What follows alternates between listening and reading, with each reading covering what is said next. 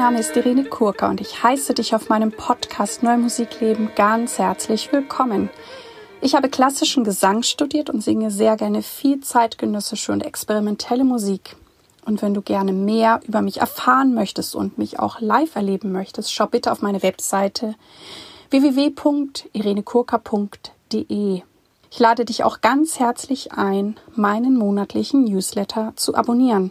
Dort wirst du über alle meine Tätigkeiten und auch über zukünftige Podcast-Folgen informiert. In diesem Podcast geht es um Themen rund um die neue Musik. Ich teile mit dir die Hintergründe, das Insiderwissen und ich bringe dir die Menschen aus der neuen Musikwelt näher.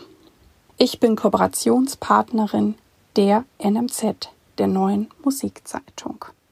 Ja, der Sommer ist vorüber und ich bereite mich ganz dolle vor auf meine vielen, vielen Konzerte, die jetzt angesetzt sind im September, im Herbst. Und ich freue mich auch ganz besonders, dass ich auch ein paar ja, Werke quasi der modernen Klassik singen darf. Ich freue mich auf eine Aufführung der Volkssongs, die ich nun in mein Repertoire aufnehmen kann. Ich freue mich auch über die auch Arrangements oder Kompositionen von Luciano Berio, der Beatles-Songs, die sind wirklich auch ganz, ganz großartig gelungen. Und ich freue mich auch, dass ich ja weiter an dem Projekt arbeite, in dem ich mir Werke für Stimme und eine indische Shruti-Box habe schreiben lassen. Dieses Konzert findet am 16.09. in Köln statt. Und auch da entsteht ein neues, wunderbares Repertoire. Ich danke euch für eure Zuschriften, Feedbacks oder auch Ideenvorschläge. In der heutigen Folge habe ich mit meiner wunderbaren Vokalkollegin, Performerin Frauke Aulbert gesprochen. Und ja, Frauke hat wiederum einen ganz anderen Weg, wie sie zur zeitgenössischen Musik gekommen ist. Und auch das finde ich natürlich immer wieder spannend, wie viele Wege oder auch unterschiedliche Ansätze zu der neuen Musik führen. Und auch sie ist ja letztendlich dort geblieben, sehr verbunden geblieben und bringt all ihre Talente ein.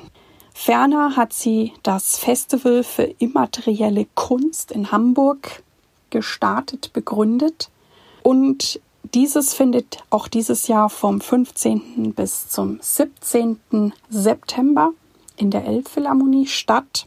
Und ihr werdet in den Show Notes einen Link finden, mit dem ihr tatsächlich ermäßigte Tickets erwerben könnt. Ich glaube vor allem für den ersten Tag, für den Eröffnungstag, für den 15.09. Also, wer in Hamburg ist oder in der Nähe von Hamburg ist, lasst euch das nicht entgehen. Ich denke, dass das wirklich wieder sehr außergewöhnlich sein wird Frauke hat wieder ganz großartige Acts aus, ja, im Prinzip wahrscheinlich aller Welt eingeladen. Also auf in die Elbphilharmonie. Nun also zu dem Gespräch mit Frauke Aulbert. Hallo, liebe Frauke, liebe Frauke Aulbert. Ich heiße dich ganz, ganz herzlich in meinem Podcast Neue Musik Leben willkommen. Vielen Dank für die Einladung, Irene. Genau, wir kennen uns ja auch schon eine Weile, haben auch schon Stimmung von Stockhaus miteinander gemacht und ja, dies und das. Und was ich als erstes von dir wissen möchte, ist, wie bist du überhaupt zur neuen Musik gekommen? Ja, das ist natürlich äh, äh jetzt keine, es war jetzt kein Blitzschlag. Ich glaube, es hat sich so über Jahre eingeschlichen. Also angefangen bei meinem generellen Interesse an Kunst, was eigentlich auch in meiner Jugend vorhanden war. Und ich bin eigentlich viel später erst zur Musik gekommen, erst mit 18, 19. Und ähm, dann habe ich mich immer irgendwie auch für andere Stimmsachen interessiert, als jetzt nur das normale klassische Sopransingen. Und das war immer ein bisschen schwierig zu realisieren im Rahmen der Ausbildung, zumindest an der Hochschule. Und ähm, ja, also allerspätestens mit so Besuchen von Seminaren von Peter Michael Hamel an der Musikhochschule Hamburg, so ähm, außer, wie, wie hieß das noch, außereuropäisches Hören ähm, und aber auch neue Musik. Ähm, da kam das dann so, da hat er mir Aria von John Cage in die Hand gedrückt. Und das war auf jeden Fall so ein ausschlaggebendes Moment. Ja, das kann man ihm Wie schon. War das? Ja. Wie Ähm, war das dann für dich, die Aria einzustudieren?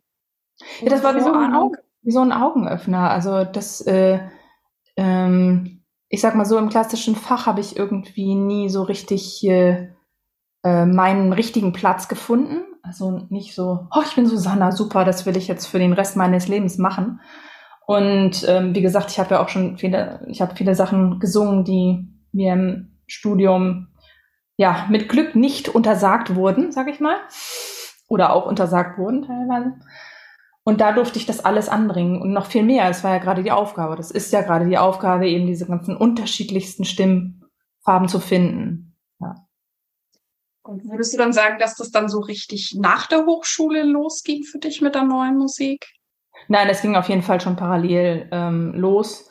Ähm, dann habe ich ähm, auch über den Kontakt von Peter Hammel ähm, Meisterkurse bei Maria Husmann besucht und da ähm, äh, Kafka-Fragmente einstudiert, unter anderem auch Aribert Reimann und ähm, noch viele andere Sachen. Und die hat mich zum Improvisieren gebracht. Das war auch noch so ein Augenöffner-Moment. Also wenn ich, ja, das, Mhm. da ist mir auch wie Shoppen von den Augen gefallen. Das, das ist, mich, glaube ich, da nie, vorher nie so frei gefühlt wie in dem Moment, wo ich auf der Bühne improvisiert habe. Ja. Mhm. Mhm. Und dann ähm, habe ich auch ungefähr zur gleichen Zeit die Partitur von äh, Am Himmel wandere ich, Indianerlieder von Stockhausen, ähm, in die Hand bekommen und wusste sofort, dass ich das machen will. Und habe dann eben noch eine Partnerin dafür gefunden und zusammen haben wir dann, also da habe ich noch studiert, noch den ersten Preis gewonnen bei der Stockhausen Stiftung 2009. Ja, Mhm. Das ist eigentlich irgendwie schon ziemlich gezogen. Hm? Es hat dich ziemlich ge- gezogen, ne? Ja, Offensichtlich ja, sind da ja. die richtigen Werke total, gekommen. ja, total, ja, ja, ja. Und äh, ich kann das auch verstehen, dass so in der, ich meine, ich habe ja auch Klassik studiert, so wie du auch, ne, habe da gestartet. Und ich fand auch immer so dieses, dieses Fächerdenken, vor allem in der Oper, war für mich immer viel zu, zu eingeschränkt. Oder ich dachte, wieso muss ich dann immer nur die liebe Nette spielen und so, weil das ist ja auch immer mit so einem bestimmten Charakter verbunden. Und das finde ich auch in der neuen Musik so großartig, dass ich da einfach viel mehr Facetten oder psychologische Eigenarten oder Ja. wie auch immer ja. leben und darstellen kann. Ne? Und Genau. Ich, ich mag auch gerne, also in der neuen Musik oder in den Stücken, die ich gerne mag, sage ich mal, das ist ja auch sehr unterschiedlich, ähm, gibt es sehr viele unterschiedliche Gesangstechniken anzubringen. Ähm, und das kommt mir dann immer vor wie so eine, ja, teilweise fast so multiple Persönlichkeiten. Und da von der einen in die andere, oder dem einen in den anderen, könnte man auch sagen, zu springen, das äh, mag Mhm. ich sehr gerne, ja. Mhm. ja, und du hast ja auch sehr viele Techniken angeeignet. Du hast ja Oberton richtig intensiv studiert, das Beatboxing gemacht. Also da, was hast du da alles ausprobiert? Wie viel Viel. Zeit haben wir? Also, ähm, ich habe mit dem Gamelan-Ensemble gesungen. Ich habe Obertongesang gelernt, da auch meine Diplomarbeit drüber geschrieben, Obergesang, Obertongesang in zeitgenössischer Musik. Eben und zur gleichen Zeit auch die Gruppe für Stimmung gegründet, ähm, weil das nach wie vor das wichtigste Stück von der komponierten Musik zumindest dafür ist. Ähm, ich habe Techniken von bulgarischen Frauenchören studiert bei Desislava Stevanova in London. Ich war, ich habe zwei Jahre lang nordindischen klassischen Gesang Drupat bei Amelia Kuni studiert, auch über die Vermittlung von Peter Hammel. Danke, Peter. ähm, ähm, ich war, als ich in Korea war, bei einer ähm, ähm, Pansori und, und Gugak, muss man und sagen, äh, Sängerin und habe bei der gelernt. Ähm, in Japan habe ich ähm, No Gesang und Tanz und ähm, ja, Kami, äh, Kouta, das ist eine, eine Form von Geisha-Gesang gelernt. Popgesangstechnik, natürlich Beatboxen hast du schon gesagt. Folklore-Sachen aus Südamerika habe ich gesungen. Ich habe Jazz gesungen. Also ja, Also es gibt wahrscheinlich nichts, was du nicht gemacht hast. Es ist wahrscheinlich Schlager, hast du nicht gesungen, oder? ich sag mal so, wenn es das nicht gibt, dann möchte ich das noch lernen. Mhm, mhm, mhm. Das fasziniert mich wirklich nach wie vor, was die Stimme alles kann, was die Leute in aller Welt daraus gemacht haben. Ähm, manches, was für uns hier experimentell gilt und sich anfühlt, ist woanders ganz normal.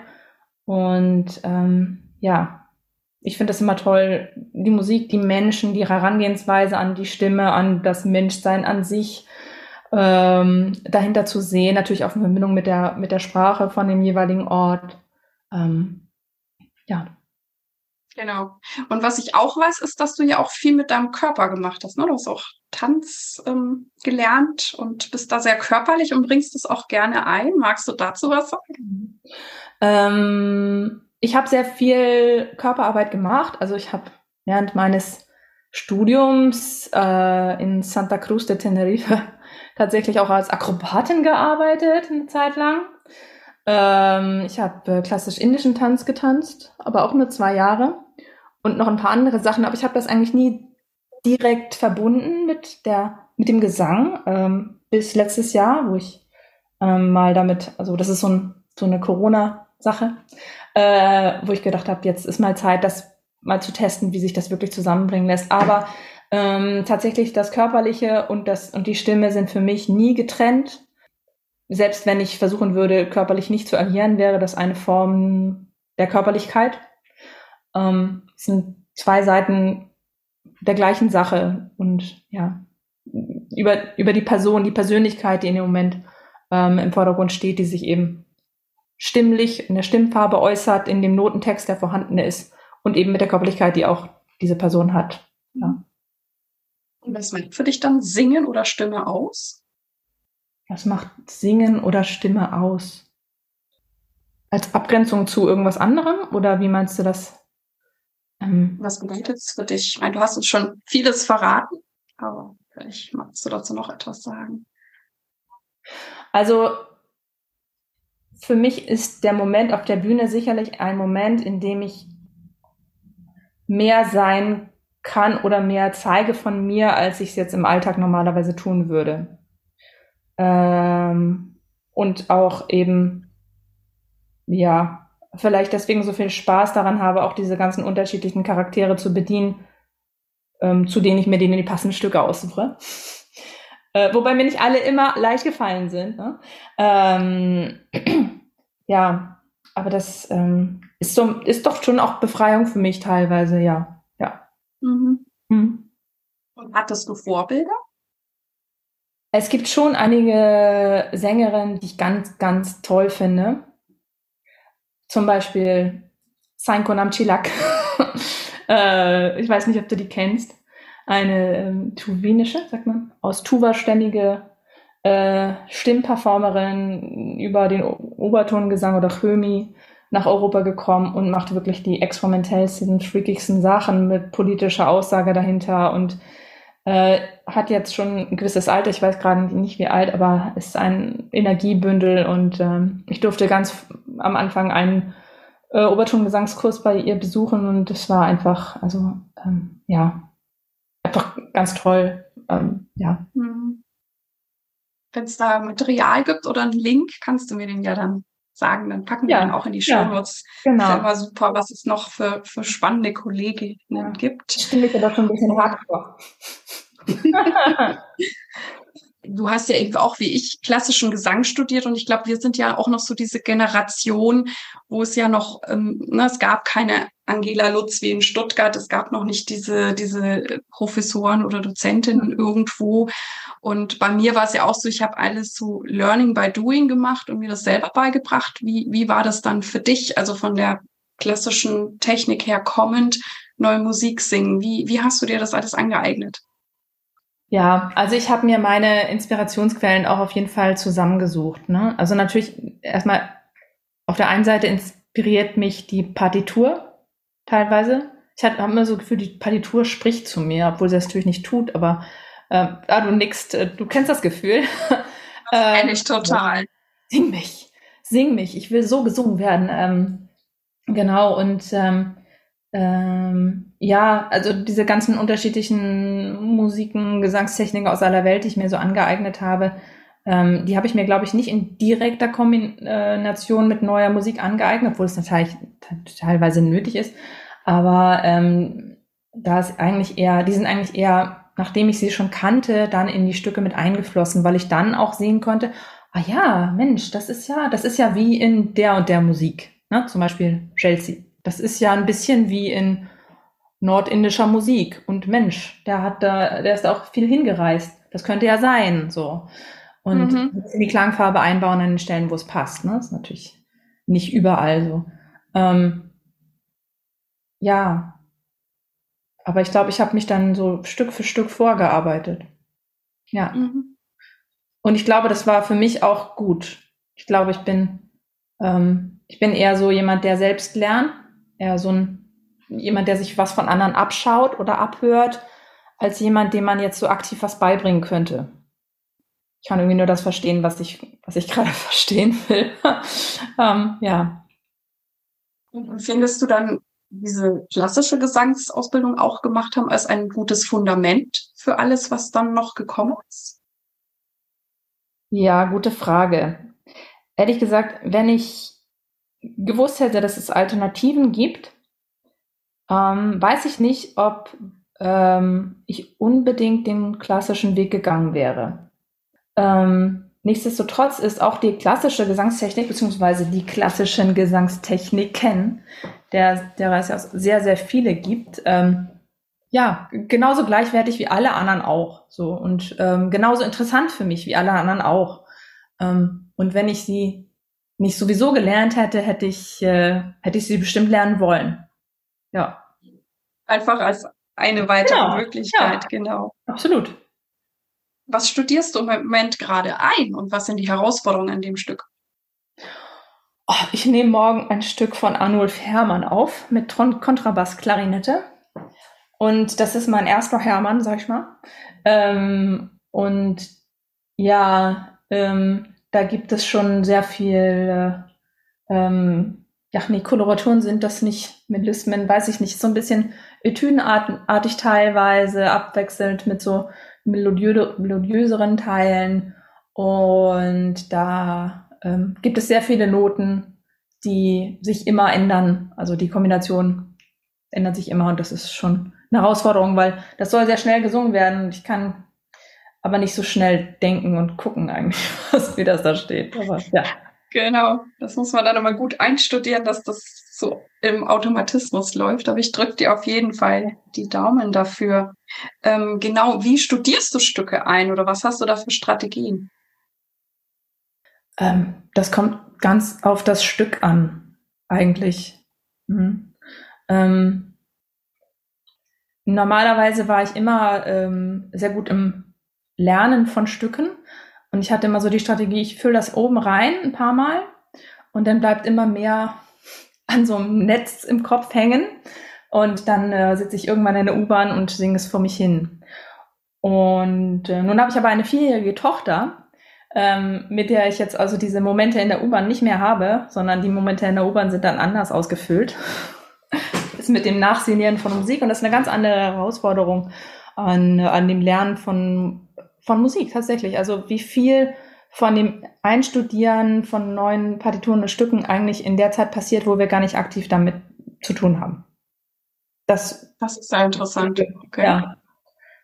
Habe ich das Gefühl, das ist schon recht beachtlich, genau, ja. Und dann natürlich. vielleicht auch eine gute Verbindung oder so ein Vertrauen dahin, also, dass ja, das so läuft. Ja, ja.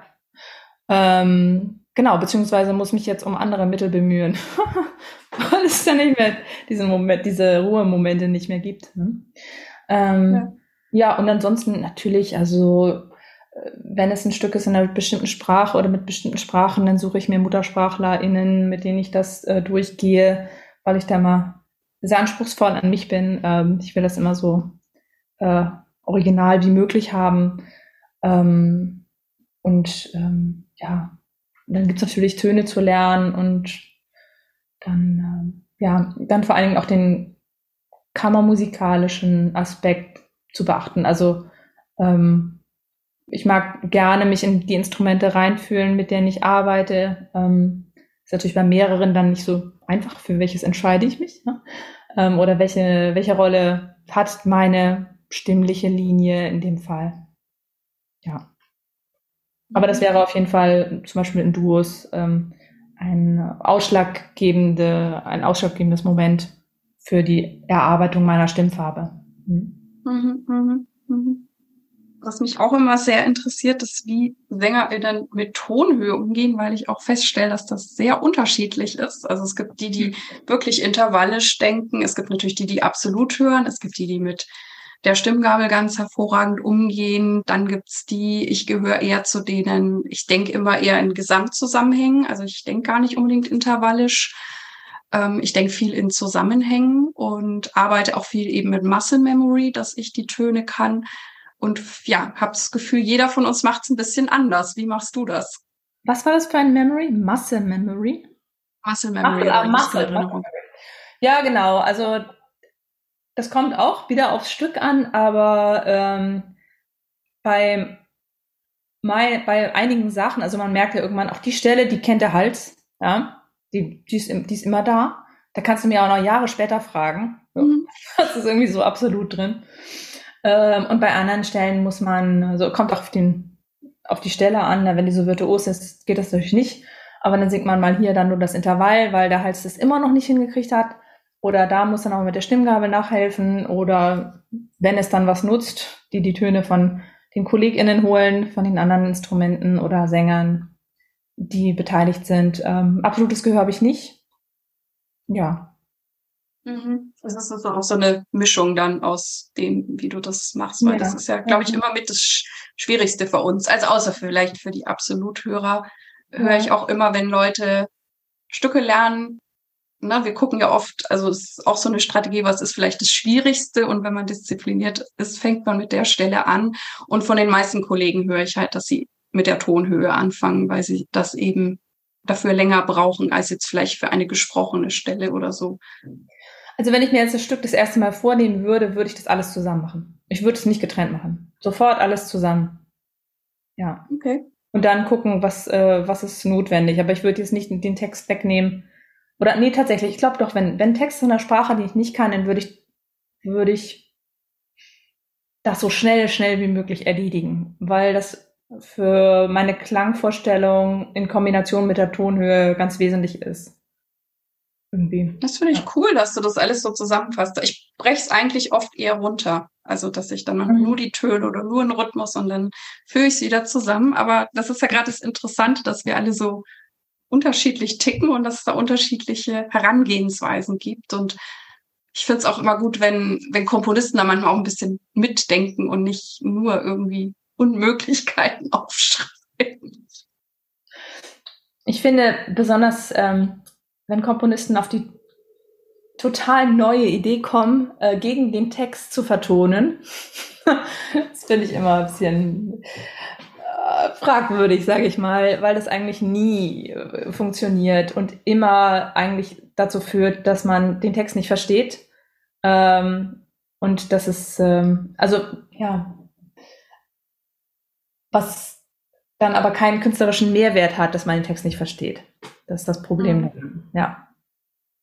Ja, ich glaube auch, es gibt dann nur entweder den Weg, den Text komplett, sage ich, zu zerfleddern, dann funktioniert das schon. Ja.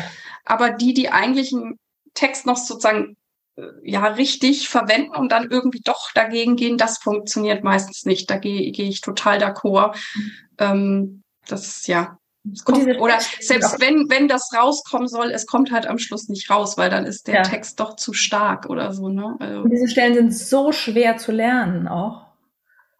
Finde ich. Kennst du, ne? Stimmt. Ja.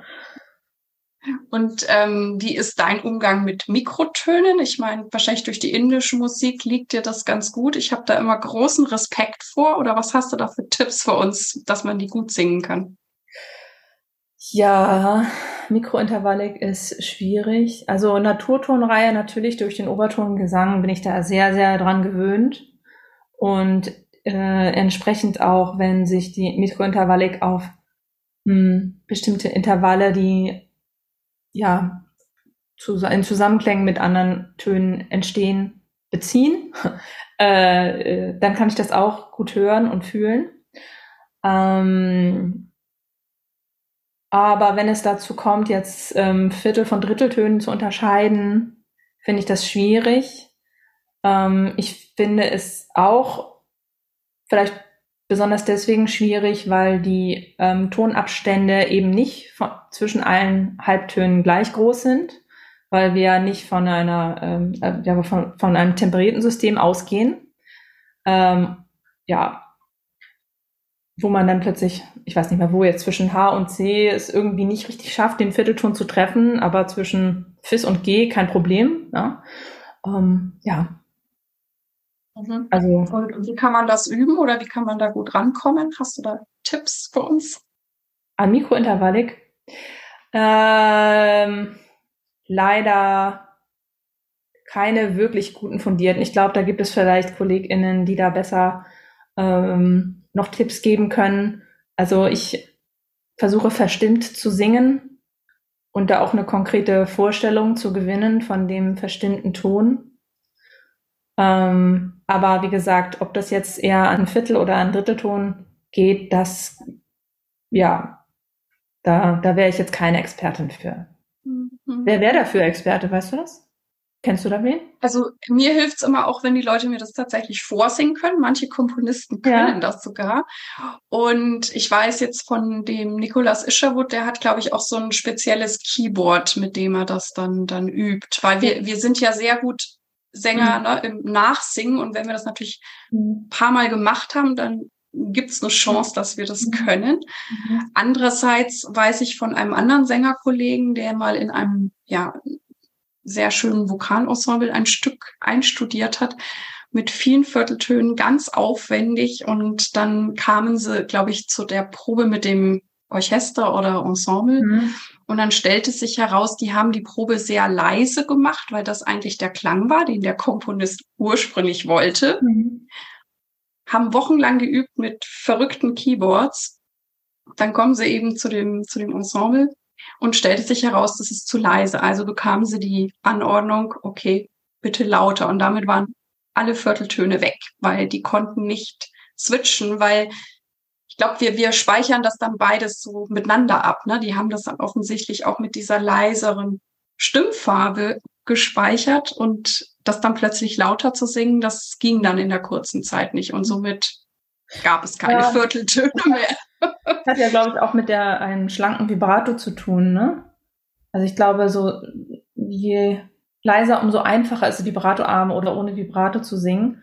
Und je lauter geht es eher so in das Rufende vielleicht hinein, ne? was dann natürlich schwieriger zu stemmen, also das wäre vielleicht auch wirklich das körperliche Gefühl, ähm, wäre, ja, das umzusetzen. Mhm. Ja. Mhm. Mhm. Oder auch das mhm. Denken von Tönen, das Denken von Tönen und das Singen gleichzeitig.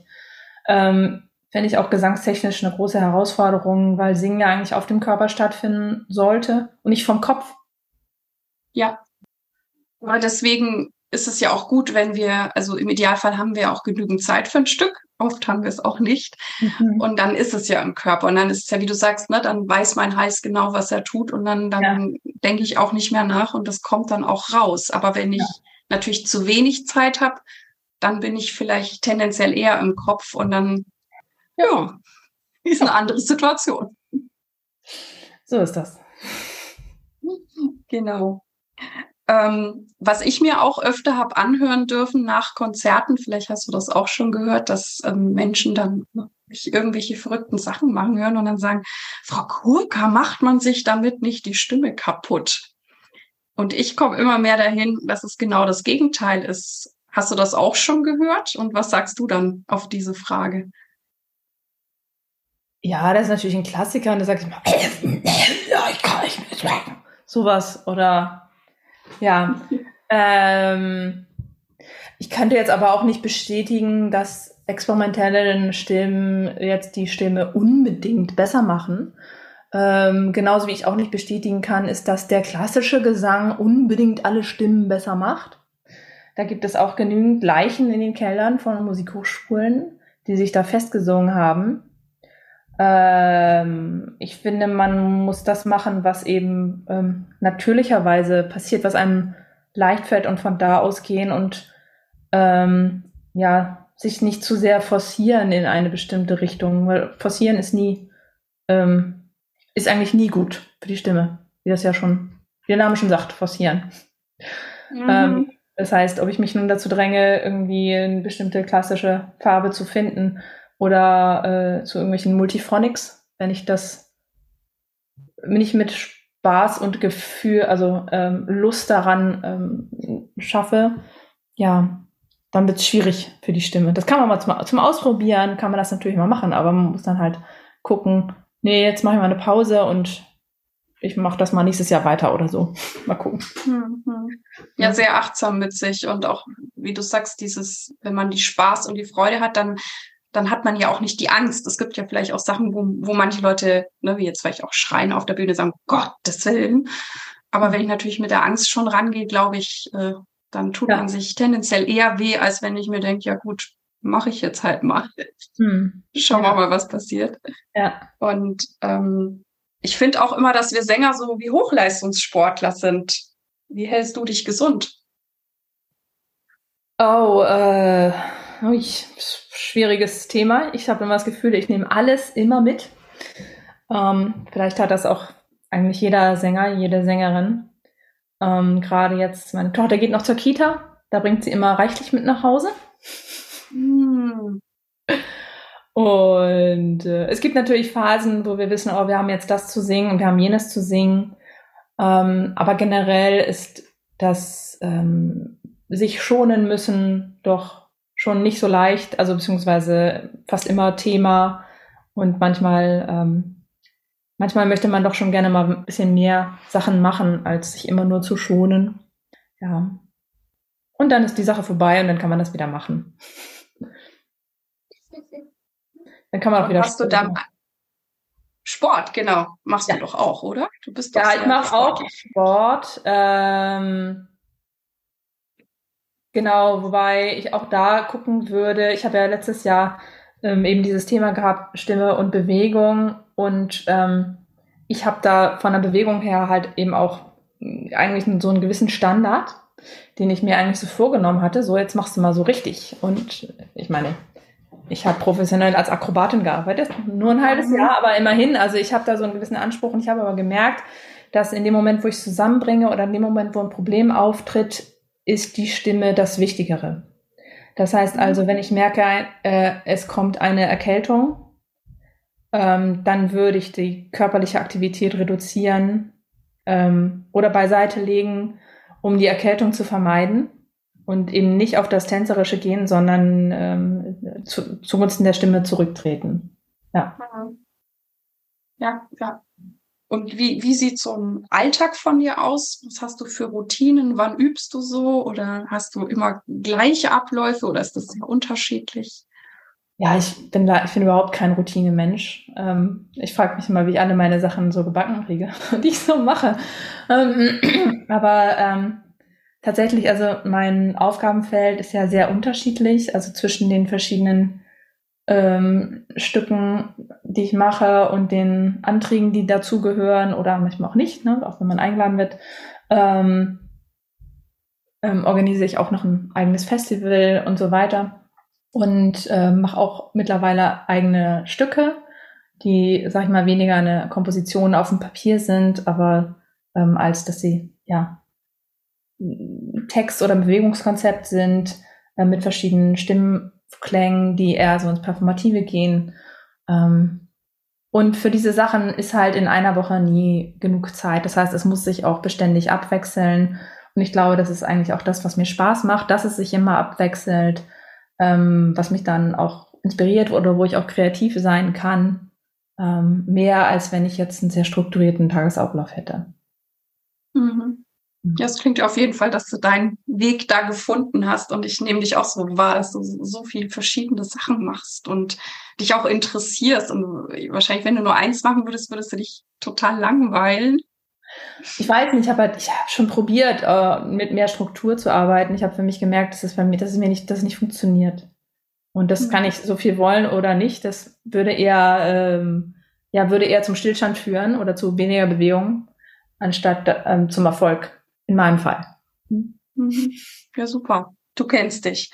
Du hast ja gerade dein Festival äh, erwähnt. Das ist ja immaterielle Kunst. Was genau. machst du da genau? Worum ja. geht's da? Im Festival für immaterielle Kunst bringe ich Performatives aus neuer Musik zusammen mit Stücken aus der Performancekunst, die mit experimenteller Musik arbeiten oder experimentell mit Musik arbeiten. Das ist die Kurzversion, genau.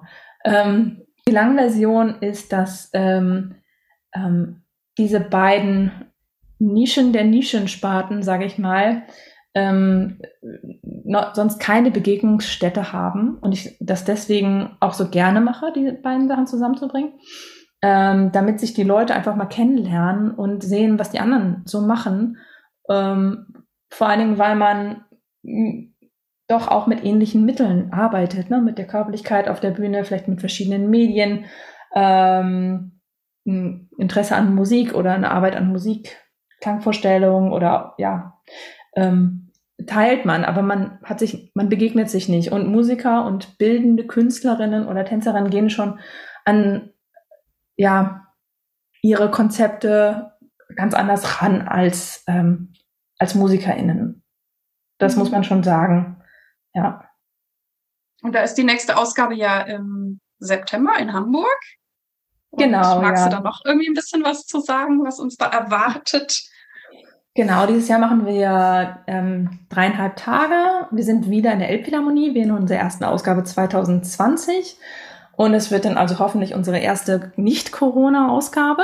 Bin ich schon sehr gespannt drauf. Ähm, wir sind im kleinen Saal, im Kai-Studio und um die Elbphilharmonie herum. Und ähm, wir haben da verschiedene Künstlerinnen eben aus den Sparten, ähm, die ich vorhin nannte. Ähm, Maren Strack aus Berlin, die ist Performerin, kommt eher aus dem Tanz. Ähm, eine Sonate für ähm, Pumpen und Tüten erwartet uns. Ähm, äh, die Bratschistin Julia Robert aus, ähm, aus Paris, Julia Robert, macht ein Stück zum Thema Fame, weil, äh, ja, ich denke, das liegt ein bisschen auch in ihrer eigenen, äh, an ihrem Namen, Julia Roberts, Julia Robert, oder was auch immer sie dazu inspiriert hat, auch sonst inhaltlich ähm, sehr äh, ja, vielseitig. Dann äh, Andreas Borigard, Akkordeonist aus Kopenhagen, der ein Stück von Jennifer Walsh aufführt und sein eigenes erstes Stück. Und am zweiten Abend gibt es die Sister Loops aus Mülheim und Stockholm. Die zwei Vokalistinnen übrigens, also die auch so ein Composer-Performer-Hintergrund haben. Ähm, Hans-Christian Jennecker macht eine Performance zum, mit seinem fahrenden Klavier ähm, mhm. vor der Elbphilharmonie und eine Schweizer Performerin, Susso Transistor, beziehungsweise äh, Zoe Binetti, äh, macht eine Performance mit ähm, Papierfiguren, könnte man sagen. Mhm. Ja, genau. Sehr schön. Und um die Elbphilharmonie herum gibt es am dritten Tag dann noch eine ähm, Performances in Zusammenarbeit mit der äh, Musikhochschule Lübeck, insbesondere der Klasse von Katharina Rosenberger. Ja, und da haben wir nachher die erste Begehung. Super, super. Drücke ich die Daumen und das tun wir auch auf jeden Fall in die Shownotes mit rein. Genau. Jetzt interessiert mich, ähm, wie ist für dich die Zusammenarbeit mit den Komponistinnen oder was schätzt du daran besonders? Du hast ja auch schon mit so vielen Menschen gearbeitet, kennst sie alle. KomponistInnen geben einem manchmal so Aufgaben, die am Anfang total unlösbar sind. Und man so denkt so, hä? äh, oder nee. Und dann ähm, probiert man das aus und nicht immer, aber oft genug geht es dann eben doch auch ähm, irgendwie. Ne? Natürlich muss man sich dann, also sage ich mal, äh, die suchen sich Technik XY aus, mit der sie Phrase A gesungen oder gezeigt haben möchten und man hat das in der Tonhöhe noch nie gemacht. Und natürlich muss man dann kreativ sein. Natürlich ging es in der Art und Weise, wie man sich diese Technik vorher vorgestellt hat oder wie man sie genutzt hat, äh, ging, geht es so nicht. Aber dann wird man halt kreativ und keine Ahnung, benutzt mehr Luft, weniger Luft, hm, kleinen anderen Sitz.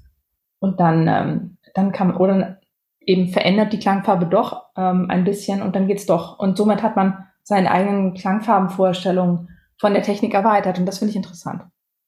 Mhm, mh, mh. Und gibt es irgendwie jetzt auch vielleicht für andere junge, angehende SängerInnen oder auch Instrumentalistinnen Tipps, die du geben würdest? In Bezug hm. auf Komponistinnen? Also ein Tipp wäre auf jeden Fall, also es gibt, finde ich, in der Notation von experimentellen Gesangstechniken ähm, zwei verschiedene Herangehensweisen. Entweder du notierst die Art und Weise, wie der Klang hergestellt werden soll oder du notierst, wie der Klang klingen soll. So. Und ähm, ich persönlich finde die zweite Herangehensweise aus verschiedenen Gründen eigentlich besser. Erstens, ähm, weil es eben den Klang beschreibt, der am Ende dabei entstehen soll. Ähm, der also dann entsprechend nicht variabel ist oder sich pro Performer ändert, sondern das ist eben der Klang, der zu dem Stück gehören soll. Und zweitens, weil dann ähm, der, die Performerin ähm, einen Weg finden kann, diesen Klang für sich zu realisieren. Also zum Beispiel ähm, gibt es dieses, dieses Knarren, ne, oder Granulation Sound, ähm, den ich ganz voll äh, beim Einatmen produzieren kann. Und ich weiß aber von vielen anderen SängerInnen, die das eher beim Ausatmen machen. Das heißt, wenn der Komponist einfach dann Granulation Sound oder Knarren drüber schreiben würde, ne, um eine Klangvorstellung zu erzeugen und ähm, dementsprechend eben nicht irgendwie inhaled schreibt oder exhaled oder so, ähm, dann ähm, kommt es allen zugute. Und mhm. äh, das gilt dann ähm, bei anderen Techniken wie äh, Vocal Fry oder Untertongesang oder äh, Distortion-Sachen und so. Also das, ähm, das ist da umso wichtiger. Ne? Mhm. Dass die, der die Performerin etwas findet, wofür, womit sie sich wohlfühlt und äh, womit sie denkt, dass sie ihre Stimme auch nicht kaputt macht. Ne? Darüber hatten wir vorhin schon mhm. gesprochen. Wenn eine gewisse Angst besteht, dann wird es auf jeden Fall passieren. Mhm. Aber da glaube ich, kann man sich manchmal auch so, ich hatte auch mal so ein Stück, wo jemand so, ich sage so ein bisschen auch Heavy Metal Sachen drin hatte. Und ich habe mich dem halt dann auch langsam genähert. Also ich bin dann auch in meinem Übeprozess jetzt nicht sofort und habe da irgendwie rumgerührt oder irgendwas, sondern ich bin so langsam rein und das hat für mich dann ganz gut funktioniert, so, weil, wie du sagst, wie mache ich das mit meinem Körper, dass es mir dabei gut geht und ich das Konzert danach auch noch weiter singen kann. Ja, ja. Genau, und also deine Frage war ja, was ich also jungen SängerInnen oder Sängerinnen sagen, raten würde, ist, ähm, und das wäre, dass man zu der ganz konkreten Technikvorstellung einer Komponistin eine ähnliche Alternative anbieten kann. Mhm. Wenn man weiß, oh, das ist jetzt, das ist ein bisschen hier No-Go für mich, wie wäre es damit für dich? Hm. Mhm. Ja. Und die sind ja meistens offen dafür. Also somit habe ich das immer so erlebt, dass ähm, ja. Genau, zumal äh, zumal viel vielmals ist es auch so, dass die Art und Weise, wie sie bestimmte Klänge notiert haben, vielleicht ähm, ja von anderen Sängerinnen als der Person der Uraufführung anders gelesen werden. Ähm, ja, und das vielleicht gar nicht so so beschreiben würden. Ja, und warum sollten wir neue Musik singen und warum sollte das auch an der Hochschule gelehrt werden? Oder zumindest würde ich mir das wünschen. ich wünsche mir das. Ich finde, in neuer Musik gibt es eine größere Möglichkeit des eigenen künstlerischen Ausdrucks. Ähm, auch wenn wir als neue Musikinterpreten immer noch zu den Interpreten, also zu den Ausführenden gezählt werden und nicht zu den Kreativen meistens, leider. Ähm, trotzdem gibt es da noch nicht so einen bestimmten Klangkanon, den wir unbedingt von jemandem lernen müssen, der das von jemandem gelernt hat, weil der Klang zuletzt im Original vor 300 Jahren erklungen ist. Mhm. Ähm, natürlich auch in unserem Fall, Sequenza ist uralt, wie sollen wir uns das vorstellen? Aber wir haben da trotzdem bei Sequenza immer das Gefühl, wir dürfen das so machen, wie wir uns das heute vorstellen mit unser, ja, so wie wir sind. Und wir müssen uns da nicht verbiegen oder uns verstellen, ähm, um den, um das wirklich lebendig und richtig machen zu können.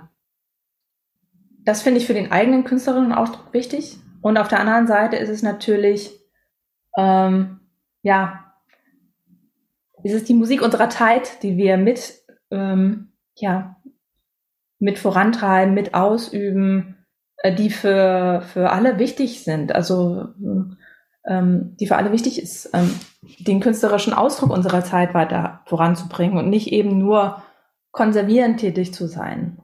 Ich finde, es ist schon auch eine Aufgabe. Zumindest war es in allen jetzt klassischen Musiken die Aufgabe, die Musik der Zeit zu zeigen. und nicht nur die von, nicht nur historisierend zu arbeiten. Ja, das ist ein ganz, ganz, ganz wichtiger Punkt. Und was glaubst du, sollte jemand mitbringen, der neue Musik singen möchte oder lernen möchte? Was braucht es dazu? Manchmal braucht man dazu sehr viel Geduld, wenn man eine neue Partitur bekommt, die sehr komplex ist.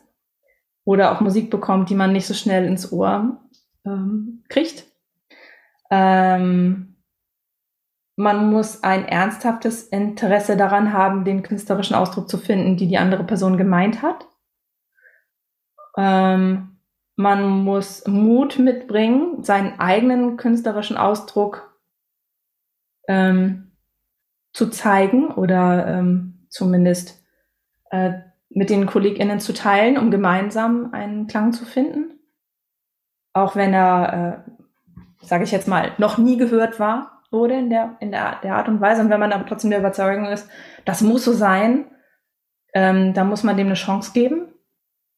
Ja. Genießt das Gespräch sehr mit dir. Und ähm, wir sind allerdings schon am Schluss angekommen oder bei der letzten Frage. Und da frage ich ja immer gerne nochmal abschließend, welchen Tipp möchtest du jungen SängerInnen geben? Ja, einfach das zu machen, wo es sie hinzieht. Ja, ähm, ob es jetzt nur klassische Musik ist, ob es, mh, hm, weiß ich nicht, noch ähm, Kulturorganisation ist, ob es Unterrichten ist, ob es die neue Musik ist, ob es vielleicht sogar die Kreation eigener Werke ist, ne? was auch für uns InterpretInnen erlaubt ist zu tun. Mhm. Ähm, einfach ähm, das zu machen, was für sie selber eine Bedeutung hat, weil nur dann hat es eine Bedeutung ich glaube, viel mehr kann ich dazu auch gar nicht sagen. Ich glaube, das hat es schon gefasst in der Kürze. Sehr, sehr schön. Dann danke ich dir, liebe Frauke. Und ja, ich drücke dir die Daumen für alle deine weiteren Vorhaben und freue mich auch, wenn wir uns wiedersehen. Ja, vielen Dank für das Gespräch, Irene.